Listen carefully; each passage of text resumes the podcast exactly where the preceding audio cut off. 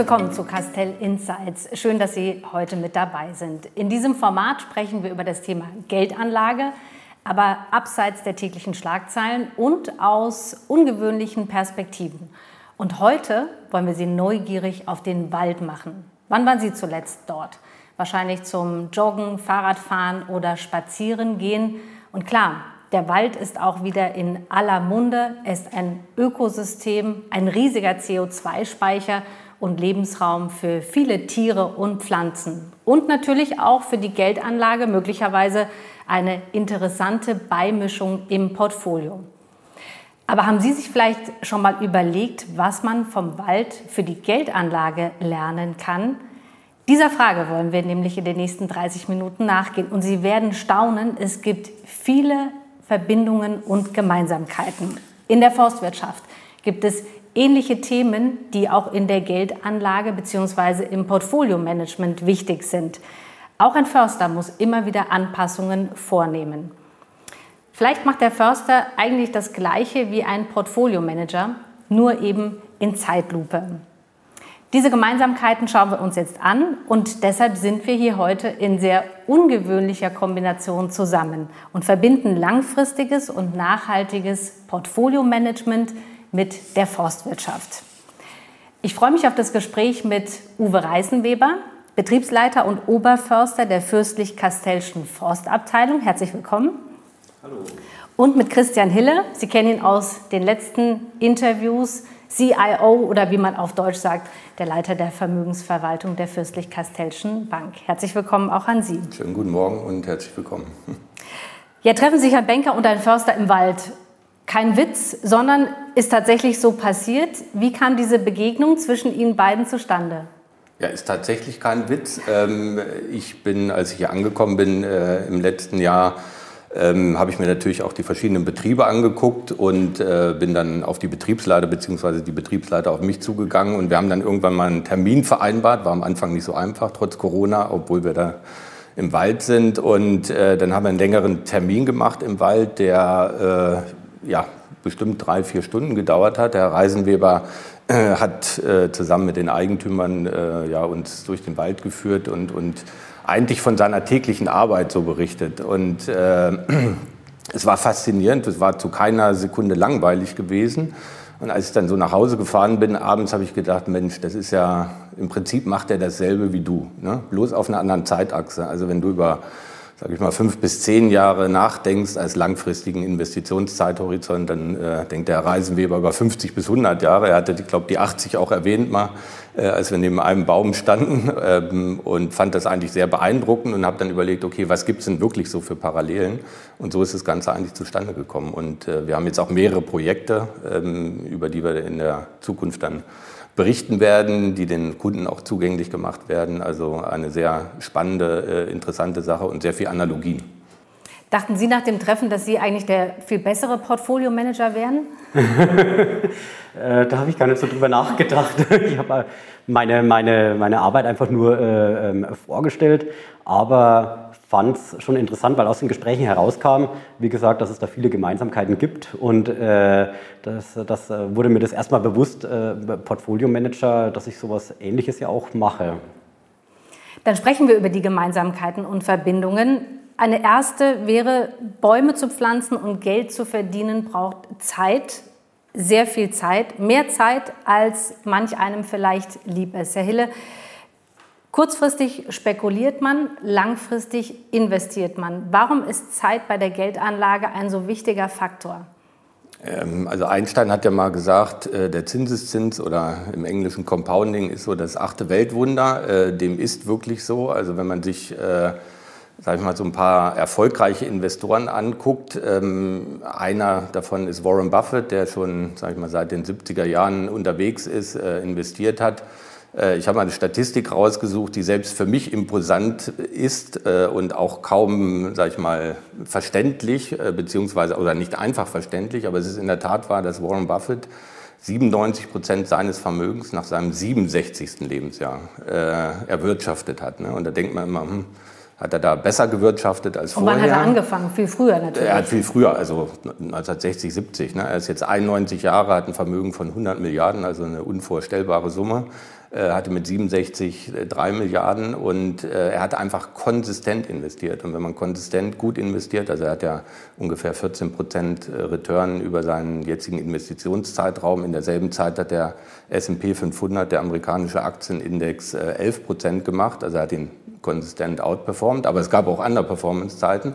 Aber er hat seinen Stil durchgehalten und äh, sag mal, der, das Resultat ist halt dann wirklich äh, langfristiges, ich sage mal exponentielles Wachstum und äh, das zahlt sich entsprechend aus. Und dass man langfristig an der Strategie festhält, Genau. also vielleicht auch monatlich immer was einzahlt. Auch da gibt es wahrscheinlich gute Beispiele, wie das über die Jahre Ja, sich gibt ja, auszahlt. Es gibt ja mein Steckenpferd, den Sparplan, sage ich immer. Es gibt nichts Besseres. Äh, Wenn Sie äh, Kinder haben, fangen Sie gleich an, zur Geburt den Sparplan zu geben.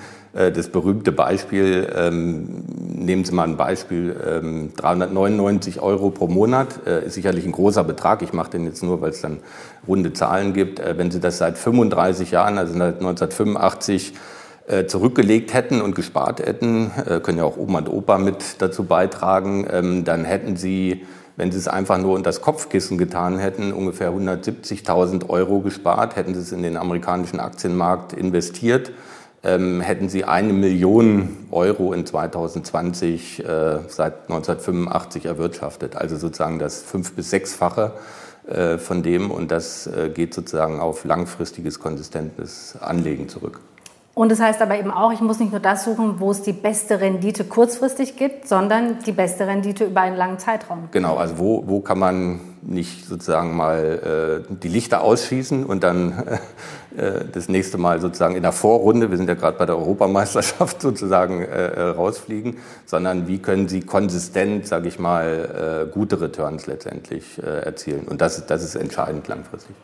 Der Zinseszins ist das achte Weltwunder in der Geldanlage und das ist das, wo die Magie dann letztendlich passiert. Aber auch im Wald gibt es das. Das heißt, wer Bäume pflanzt, das weiß man, braucht Zeit und viel Geduld. Und das zahlt sich dann letztendlich aus. Wann genau? Ähm, kommt auf die Baumart drauf an. Bei manchen Baumarten nach 100 Jahren. Ähm, das ist zum Beispiel beim Ahorn, bei schnell wachsenden Baumarten, bei langsam wachsenden Baumarten wie die Eiche nach 250 Jahren.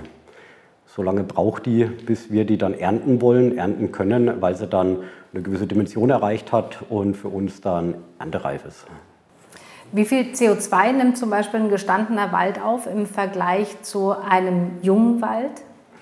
Ähm, ist ganz unterschiedlich. Ein äh, junger Wald, ähm, da steigt äh, die CO2-Aufnahme. Ein durchschnittlich 55-jähriger Wald nimmt circa zwischen 8 und 11 Tonnen CO2 im Jahr pro Hektar auf, also 100 mal 100 Meter, ganz grob ein Profifußballfeld. Ähm, wenn der Wald älter wird, der kommt dann in so eine Zerfallsphase, dann äh, geht es aber wieder nach unten, dann nimmt er nicht mehr so viel auf. Also sprich, ein junger Wald nimmt am meisten auf. Wenn der Wald dann mal 300, 400 Jahre alt ist, äh, passiert nicht mehr so viel die Aufnahme. In welchen Zeiträumen denken Sie also als Förster? Ja, 200 bis 300 Jahre. Also das heißt, es müssen mehrere Förster sich um den Wald kümmern, Ja. dann über Generationen. Es ist ein Generationenthema. Ja. Ähm, eine weitere Gemeinsamkeit ist, dass das Wachstum im Wald und natürlich bei der Geldanlage immer den Schwankungen unterliegt. Und Herr Reisenweber, gerade jetzt sieht man ja, dass der Holzpreis so unglaublich schwankt. Man liest darüber, viele spüren das auch, die vielleicht bauen wollen. Ist das normal, falls es sowas überhaupt gibt? Also das, was wir in den letzten drei Jahren erlebt haben, ist nicht normal. Ähm, wir haben in den letzten Jahrzehnten schon immer Schwankungen gehabt, äh, die allerdings etwas ausgeglichener waren, wenn man so die Kurven betrachtet. Was im letzten Jahr passiert ist, ist, dass der Holzpreis innerhalb von zwei Jahren durch die Schadereignisse in Deutschland sehr schnell, sehr stark auf ein ja, historisches Tief gesunken ist und jetzt innerhalb von ähm, einem halben Jahr wieder sehr schnell hochgegangen ist aufgrund, äh, sage ich mal, so Weltmarktereignisse, die so gar nicht vorhersehbar waren. Ähm, also sprich, es ist momentan nicht normal, aber im längerfristigen Kontext gesehen, also auf meine 200 Jahre gesehen, ist es ganz normal, dass der Holzpreis, äh, wenn man äh, immer wieder mal schwankt, unser Ziel ist es aber, dass wir eben so wie diese Schwankungskurve so gering wie möglich halten. Und da brauchen wir, müssen wir gucken, in welche Baumarten investieren wir, welche Baumarten pflanzen wir an, die uns ein geringes Schwankungsrisiko in der Zukunft bieten. Denn äh, wir wollen stabile Erträge haben und äh, dazu gehört, dass wir stabile, auf unsere Standorte angepasste Baumarten anpflanzen. Denn diese starken Preisschwankungen erschweren ja Ihr Geschäft, denn der Holzverkauf ist ja eine wichtige Einnahmequelle in der Forstwirtschaft. Ja. Das heißt, Sie reagieren darauf, indem Sie auf andere Baumarten dann umschwenken und es dauert. Genau, das dauert. Wir haben jetzt die Fichte. Traditionell kommt Deutschland aus der Fichte, wurde vor 200 Jahren das erste Mal angebaut. Nach 200 Jahren hat jetzt der Förster gemerkt, also das hat man schon vor 100 Jahren gemerkt, aber jetzt reagieren wir erst so richtig drauf. Ähm, wir bei uns im Betrieb reagieren seit circa 25 Jahren drauf oder fast 30 Jahren jetzt schon, bauen unseren Wald um in Richtung Eiche. Die braucht 250 Jahre und schnell wachsende Baumarten wie die Kirsche die, und den Ahorn, Spitzahorn, Feldahorn, die bei uns vom Standort gut passen, äh, die brauchen so um die 80 bis 100 Jahre, damit man dazwischen auch eine Nutzung hat. Aber wir setzen jetzt auf die Eiche und hoffen, dass die 250 Jahre auch durchhält. Oder wir wissen es zumindest aus wissenschaftlichen Studien, dass es die beste Art ist und sehen auch am Klimawandel jetzt durch die Trockenheit, dass die am besten damit zurechtkommt. Apropos Klimawandel, das können Sie nicht beeinflussen. Das Wetter beispielsweise wie reagieren Sie darauf? Wir schauen ganz genau hin, was ist in den letzten beiden Jahren passiert. Was hat es mit unseren Baumarten gemacht? Äh, also die Auswirkungen der Trockenheit. Wir hatten Trockenheit und Hitze und äh, gucken, was macht es mit unseren Baumarten, wie haben die darauf reagiert und setzen dann in Zukunft sozusagen auf Baumarten, die durch diese letzten zwei Jahre gut gekommen sind. Kommen auch wieder moderate Jahre, also wo die Fichte vielleicht auch sogar wieder gut wachsen würde. Aber die Fichte ist einfach eine Katastrophenbaumart für unsere Standorte, weil die nicht hierher passt aufgrund verschiedener Faktoren. Die kann nicht in die Böden wurzeln und fällt um, trocknet aus. Wir können nicht mehr drauf setzen und deswegen müssen wir umbauen. Volatilität sind auch in der Geldanlage natürlich ein Thema und Schwankungen sind so alt wie die Finanzmärkte selbst. Wenn man vielleicht in der Geschichte etwas zurückschaut, was kann man daraus lernen? Denn die aktuellen Schwankungen werden ja von vielen als sehr extrem empfunden. Ja, ich also komme mir fast ein bisschen komisch vor, weil ich gerade über diese 200 bis 300 Jahre Investitionsperspektive nachdenken musste. Und jetzt sprechen so viel Zeit wir über, über, tägliche äh, sozusagen Schwankungen an den Aktienmärkten. Ähm, wir sehen es ja jeden Abend, werden ne, äh, Börsennachrichten äh, vor der Tagesschau präsentiert und so weiter. Ähm, wenn man sich mal anguckt, sagen wir mal, tägliche äh, Börsenschwankungen, ne, ähm, so 1%, 0,5%, das ist vielleicht, sag ich mal, oder empfindet man als normal. 3% sowohl nach oben als auch nach unten. Das ist schon, also in der Fachsprache sagt man, das ist eine 3-Sigma-Abweichung. Ähm, das sind dann schon sehr große äh, Bewegungen. Ähm, die finden aber in der Tat äh, ungefähr 1,5 Prozent der Zeit statt. Das heißt so viermal im Jahr. Ähm, wenn man das aber mal vergleicht mit vielen auch so ähm, ja, wissenschaftlichen Herangehensweisen, das wird ja oft eine Normalverteilung oder Log-Normalverteilung angenommen, äh, dann ist das fünfmal öfter, als man eigentlich anhand dieser Modelle äh, erwarten würde. Ne? Das sind diese sogenannten, sag ich mal, fatten Tails in der Verteilung, also dass man mehr, sag ich mal, extreme Events sowohl nach oben als auch nach unten hat. Ähm, aber davon sollte man sich, und das ist ja auch unser Thema äh, heute hier, nicht ablenken lassen. Ähm, es ist eigentlich eine gewisse Normalität. Ja. Das heißt, Schwankungen sind nicht erfolgsentscheidend?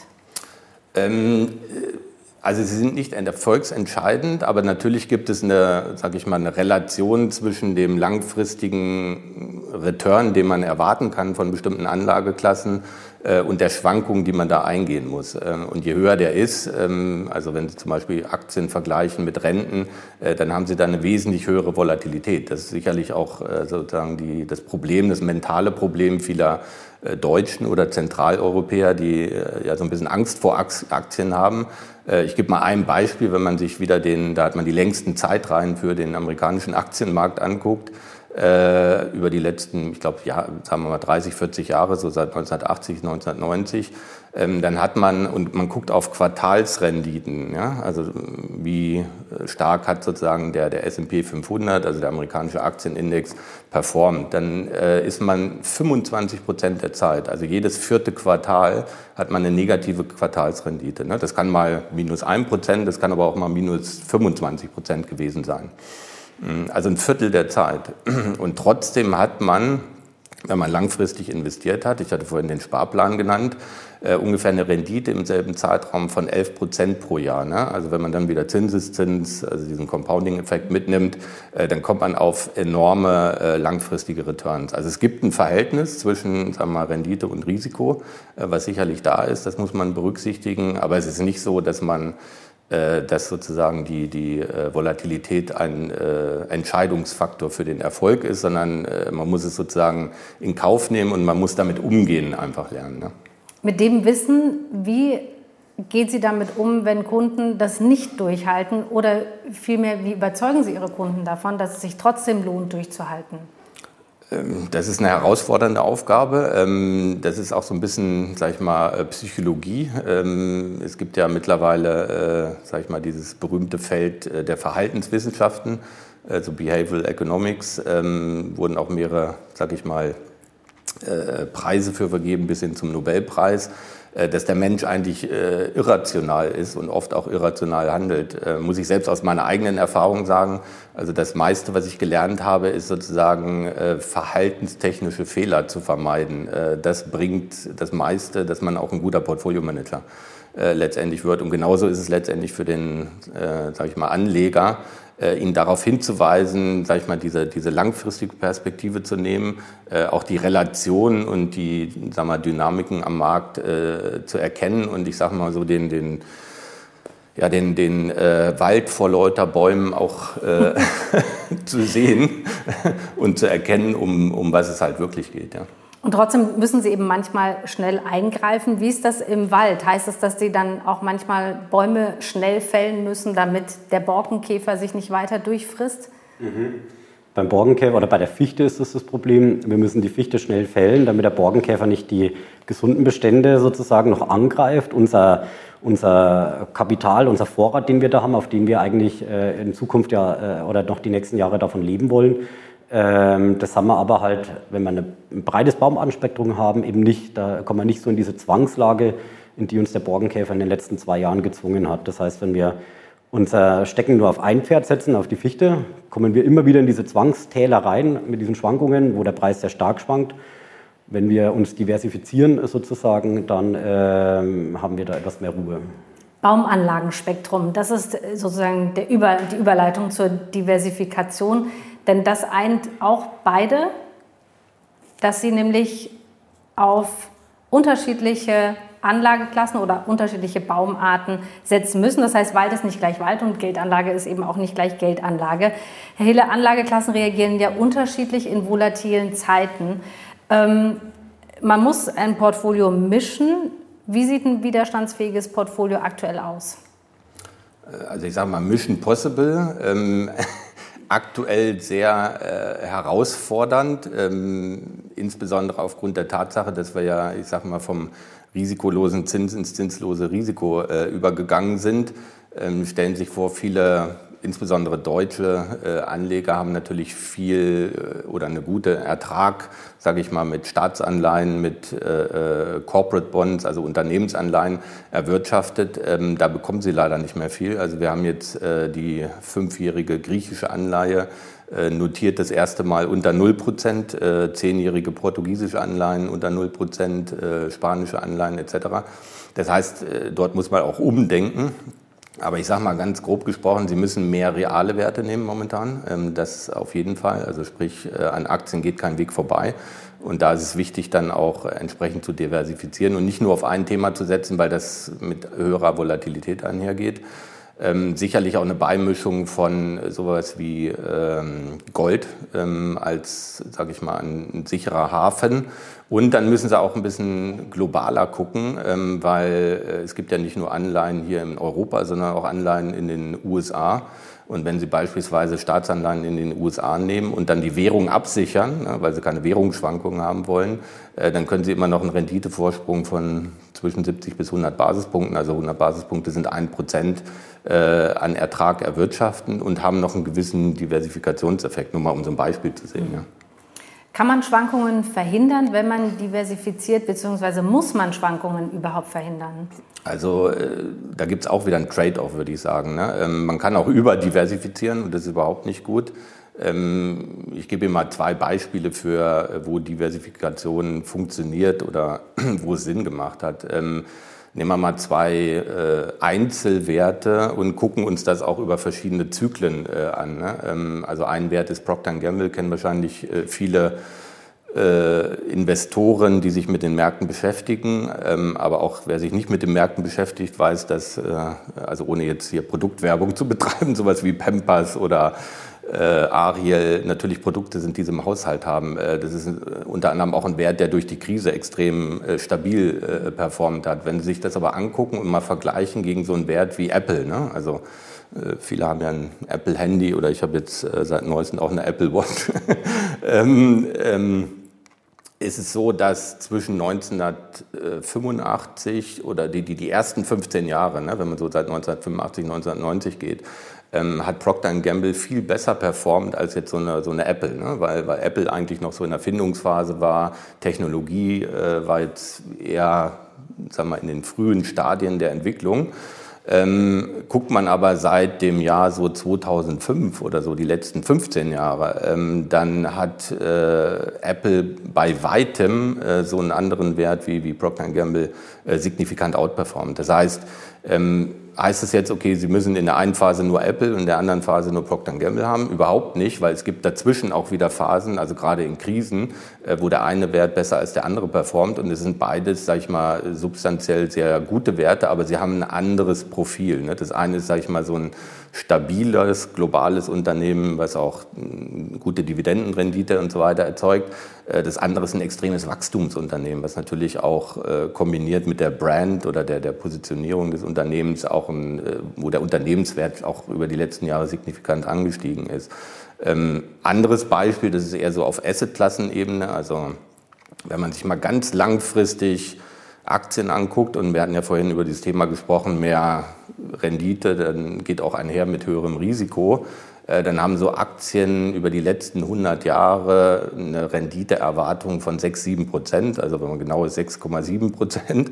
Äh, Rentenpapiere, also Staatsanleihen ungefähr so zwischen 2 bis 3 Prozent, 2,6, äh, 2,7 Prozent und, und Cash, also reines Geld unter 1 Prozent.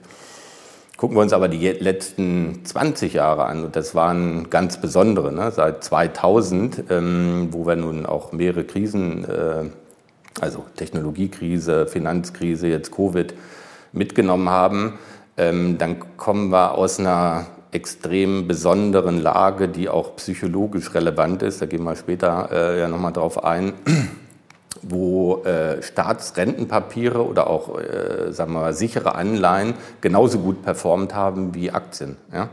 Ähm, ungefähr vier bis äh, fünf Prozent. Und äh, das heißt, ein Anleger, der nur auf Renten gesetzt hat, hat in den letzten 20 Jahren fast genau dasselbe verdient wie auf Aktien, was natürlich bei kleinerem Risiko. Bei kleinerem Risiko, substanziell kleinerem Risiko. Ähm, und das zeigt auch wieder, und das war nicht vorhersehbar in dieser äh, Art und Weise, dass sie eine gewisse Diversifikation einfach auch immer schützt im Portfolio. Das heißt, setzen sie nie komplett äh, auf Aktien, außer sie haben einen wirklich langfristigen Investitionshorizont. Ähm, also ich sage mal, wenn man über 15 bis 20 Jahre geht, gibt es außer dem japanischen Aktienmarkt keinen Aktienmarkt, wo sie, äh, egal wann sie eingestiegen sind, jemals einen Verlust gemacht haben. Wenn Sie kürzere Investitionshorizonte haben, dann müssen Sie mischen und zum gewissen Grad äh, diversifizieren. Gibt es auch eine Überdiversifikation im Wald? Ja, weil wenn wir, es gibt viele verschiedene Baumarten, ähm, aber nicht jede Baumart passt auf unseren Standort. Beispiel Fichte, die passt nicht auf unseren Standort, deswegen stirbt sie gerade weg. Aber es gibt ja äh, jetzt, wenn man europaweit oder global betrachtet, auch ganz, ganz viele Baumarten, man könnte jetzt sagen, wir holen einfach alle her, pflanzen die an und irgendeine wird es dann schon richten. Aber dann kommt man wieder in diese Situation wie mit der Fichte, die richtet es dann nicht, sondern die macht Probleme. Ähm, das heißt, unser Boden ist nur, hat gewisse Bedingungen, unser Klima. Und äh, wir müssen schauen, welche Baumarten passen zu unserem Boden, passen zu unserem Klima. Und alles, was nicht dazu passt, wollen wir nicht ähm, anbauen, weil da das Risiko wieder steigt. Denn das ist ja das Ziel. Zum einen ein gesunder Wald, ja. der aber langfristig auch Ertrag bietet. Widerspricht sich das? Nein, im Gegenteil. Ähm, wir merken, dass wir, wenn wir auf die natürlichen Waldgesellschaften sozusagen schauen und gucken, welche Baumarten kommen in den natürlichen Waldgesellschaften, die mit zu dem Standort passen, vor, wenn wir darauf setzen, haben wir auch einen langfristig stabilen Ertrag. Äh, wenn wir die Fichte-Nummer hernehmen, der Preis ist jetzt von 100 Euro auf 20 Euro gesunken im letzten Jahr. Das heißt, ein richtiger äh, Absturz. Die Buche zum Beispiel blieb der Preis gleich, bei der Eiche blieb der Preis gleich. Das heißt, die sorgen dann, das sind die Baumarten der natürlichen Waldgesellschaften und die sorgen einfach, die laufen einfach weiter, sorgen für einen stabilen Ertrag. Sie müssen sich anpassen an den Wald und die äußeren Begebenheiten und Sie natürlich auch. Ein vierter Punkt, der Sie beide eint, ähm, was für die Geldanlage, Sie haben es eben schon gesagt, wahrscheinlich der Zins ist, ist für den Wald wahrscheinlich der Klimawandel und das Thema Nachhaltigkeit, was stärker gespielt wird. Sie müssen Ihr Portfolio immer anpassen und Herr Hille, wir sind ja geprägt von den Zeiten, in denen wir leben und aktuell sieht man ja, es gibt keine Zinsen, man kann sich kaum steigende Zinsen vorstellen. Das heißt, man muss die Geldanlage anpassen. Und was heißt das dann im Ergebnis? Was muss man tun?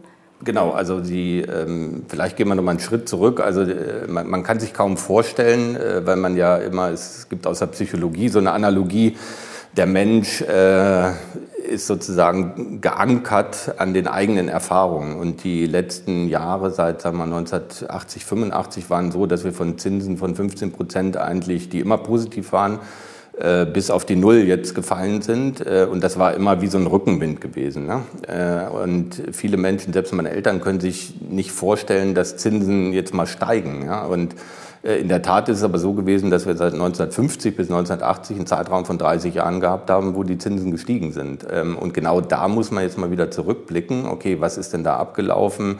Wie hat das funktioniert? Was hat das für Auswirkungen für Assetklassen gehabt? Und äh, da muss man entsprechend umdenken. Ich habe vorhin gesagt, äh, wir sind vom risikolosen Zins ins zinslose Risiko gegangen. Das heißt, Sie können bestimmte Anlageklassen momentan äh, nicht nur äh, gering allokieren, sondern fast gar nicht mehr investieren und müssen dann umdenken. Und da sind vielleicht zwei, drei Dinge relevant. Das eine ist, ähm, Sie müssen, sage ich mal, mehr Risiko in Kauf nehmen, ähm, um auch die entsprechende Rendite noch äh, zu erzielen und damit auch langfristiger äh, entsprechend denken. Aber es ist möglich und in den Aktienmärkten gibt es äh, diverse Opportunitäten äh, und die werden auch langfristig noch da sein. Ähm, Sie müssen bestimmte Themen sozusagen spielen und auch antizipieren. Äh, wir haben das Thema äh, Klimawandel, äh, Klimatechnologie, sehe ich auch im Übrigen auch für dieses Land, also für Deutschland ist ein Land der Ingenieure als ein, äh, eine Riesenchance, ähm, auch in der Krise, äh, hier wieder äh, im Rahmen der Klimatechnologie, Climate Tech, auch Startups und so weiter, äh, einen riesen Footprint zu setzen und, und dort Innovationen voranzubringen. Das wird sicherlich ein Thema der Zukunft werden. Also diese Themen zu antizipieren und dann auch Themenschwerpunkte im Portfolio zu setzen. Oder was ich vorhin erwähnt hatte, ähm, Sie können keine europäischen Staatsanleihen mehr wirklich kaufen, also gehen Sie nach Amerika und ähm, nehmen aber das Währungsrisiko raus. Ne? Also das heißt, sie müssen im Prinzip, äh, äh, ja, ich hatte mal so einen, so einen, Spruch, den mein äh, Chef mal im Büro hatte, äh, ähm, gehe die extra Meile, es, sie, die ist niemals sozusagen, also it's never crowded. Ne? Niemals es überfüllt. Ist niemals überfüllt äh, und genau das gilt hier letztendlich auch und man muss in Richtung alternative Anlageklassen, ähm, sei es Gold, ähm, äh, Rohstoffe, ähm, sei es aber auch äh, vielleicht sowas wie CO2-Credits, äh, was sicherlich auch ein Thema wird, wo wir der Natur wieder einen Wert geben ähm, und dieser Wert dann sozusagen gehandelt wird ähm, und das dazu führt, dass wir die richtigen Dinge tun und da spielt der Wald eine große Rolle, auch machen werden. Herr Hiller hat den Zins im Blick und Sie? Den Klimawandel?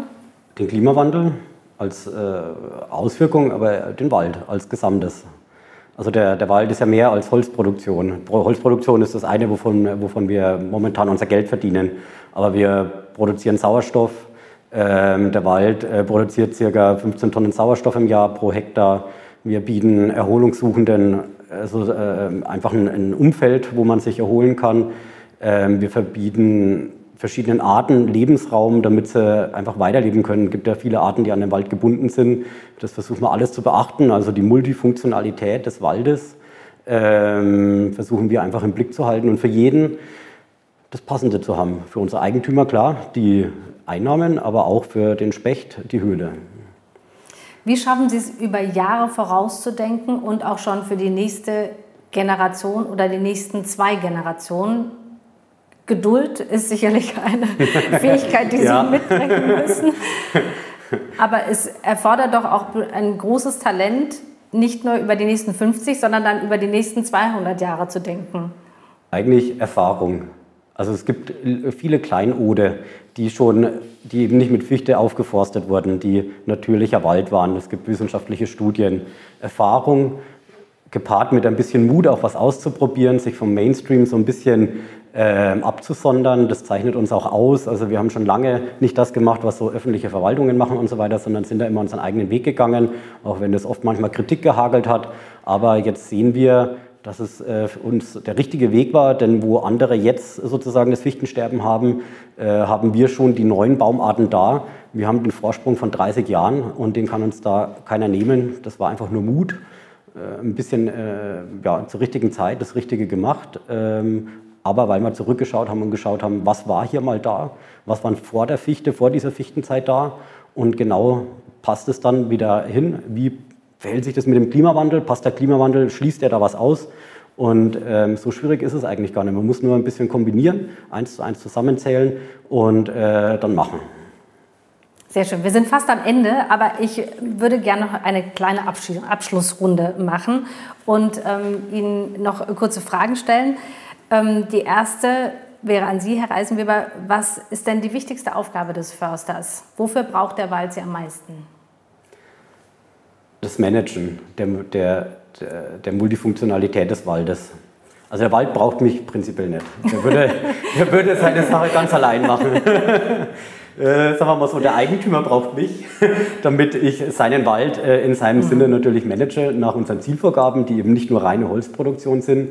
Und äh, der Erhalt dieser Multifunktionalität, ähm, das ist meine Aufgabe, das, das zu managen und auch den Wald in die Zukunft also, äh, ähm, zu stellen um die Analogie zu schaffen, unser Portfolio sozusagen so aufzustellen, dass wir nicht zu viel haben, aber auch so breit aufgestellt sind, dass wir einen stabilen Ertrag einfach äh, erwarten. Was ist die wichtigste Aufgabe und Herausforderung eines Portfolio-Managers? Oder braucht man sie eigentlich auch nicht? Also der, der, Markt wartet nicht auf mich, sagen wir mal so. Ich hoffe, dass die Anleger sozusagen auf uns warten, dass wir äh, sozusagen den Nebel äh, sozusagen mhm. wegnehmen und, und, und sie auf die wesentlichen Sachen fokussieren. Ich glaube, es sind zwei Sachen. Also für uns als, als vermögensverwaltendes Haus und äh, die auch beraten natürlich für unsere Kunden tätig sind, ist es dieses Thema äh, den klaren Blick äh, auf die Märkte zu haben, auf das Wesentliche zu haben, äh, die täglichen Schlagzeilen eigentlich rauszunehmen und ihnen auch ja, das, das Rüstzeug zu geben, die Dinge zu verstehen und klar und transparent zu kommunizieren. Das ist das eine. Und das Zweite ist wirklich, ähm, ich sag's mal, wie so, ein, wie so eine Art Baukastenprinzip. Ne? Also, dass Sie die richtigen Aktien, dass Sie die richtigen Sektoren ähm, und auch in den globalen, in den Regionen nehmen ähm, langfristig äh, Entwicklungen antizipieren und dann so zusammenbauen, dass es zu dem Risikoprofil des Kunden gehört. Das ist es eigentlich. Ist nicht so kompliziert. Sie haben sich getroffen im Wald und danach natürlich noch mehrmals. Was würden Sie Herrn Reisenweber für, seinen, für die Ausübung oder das Management des Waldes raten? Welchen Tipp haben Sie für ihn? Also ich bin, äh, und das kann ich echt ehrlich sagen, wirklich total begeistert, auch von der, von der Ruhe, auch, auch dem, was ich gelernt habe, auch dieses Denken in Generationen, dass das nochmal diese andere Perspektive hat, ähm, äh, die halt wirklich auch dort im, im Wald gelebt wird. Ich glaube, das Einzige, was ich was wir auch jetzt hier in, in, in Kastal dann schaffen und was ich noch mitgeben würde, ist so vielleicht ab und zu mal, und das gilt ja das für uns auch, man ist immer sehr in diesem eigenen Thema drin, dass man ab und zu mal sozusagen sich mit Leuten aus anderen Industrien äh, zusammensetzt und von deren Erfahrungen letztendlich schöpft und äh, so mal die Perspektive von draußen bekommt. Und Herr Reisenweber, was raten Sie Herrn Hille für sein Portfolio-Management? Geduldig bleiben. auch mal eine Tränen vorbeigehen lassen, der entpuppt sich vielleicht später, aber einfach Ruhe bewahren. Also ähm, wie Sie ja eingangs schon gesagt haben, ja.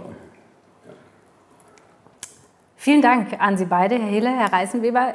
Ich fand es super spannend. Ähm, vielen Dank, dass Sie so offen hier gesprochen haben. Und ähm, ich hoffe, wir haben Ihnen zum einen Lust auf die Geldanlage gemacht, also langfristig zu denken und die Perspektive zu wechseln und sich von den täglichen Schlagzeilen nicht immer so schnell verunsichern zu lassen. Und wenn man vielleicht verunsichert ist, dann vielleicht einfach mal im Wald spazieren gehen. Ich habe zumindest jetzt Lust bekommen darauf. Ganz herzlichen Dank und bis zum nächsten Mal.